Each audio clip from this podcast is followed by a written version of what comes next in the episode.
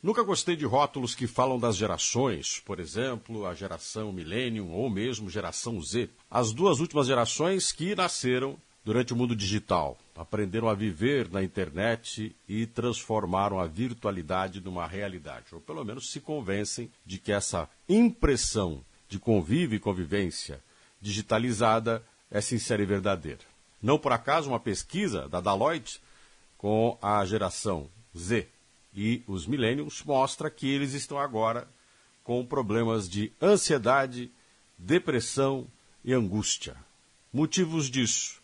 Estão com medo do futuro. Não sabem o que vai acontecer amanhã e se sentem cobrados por um mundo com um tratamento melhor para o meio ambiente e também consideram que, no futuro, os vínculos e relações familiares nas quais eles foram criados não vai prevalecer.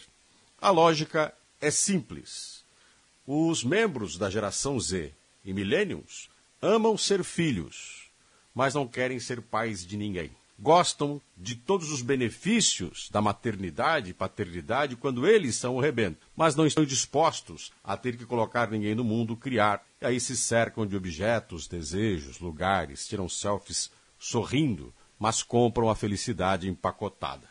Dificilmente vão construir ela efetivamente e afetivamente com alguém. Aí não tem como fugir da depressão, da ansiedade, da angústia.